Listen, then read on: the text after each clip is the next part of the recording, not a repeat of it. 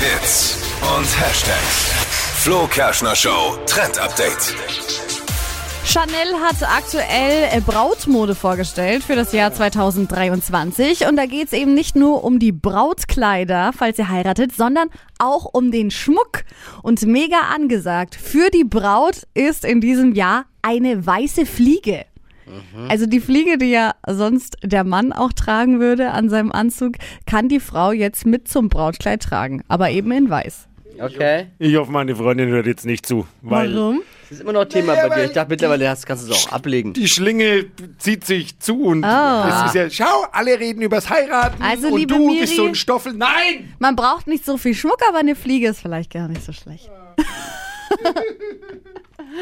Ja, ich will jetzt da gar nicht weiter drauf rumhacken beim Debüt. Das ist nicht. eh hoffnungslos. Aber äh, danke für den Trend. Finde Ja, ich sehr gut. bitteschön.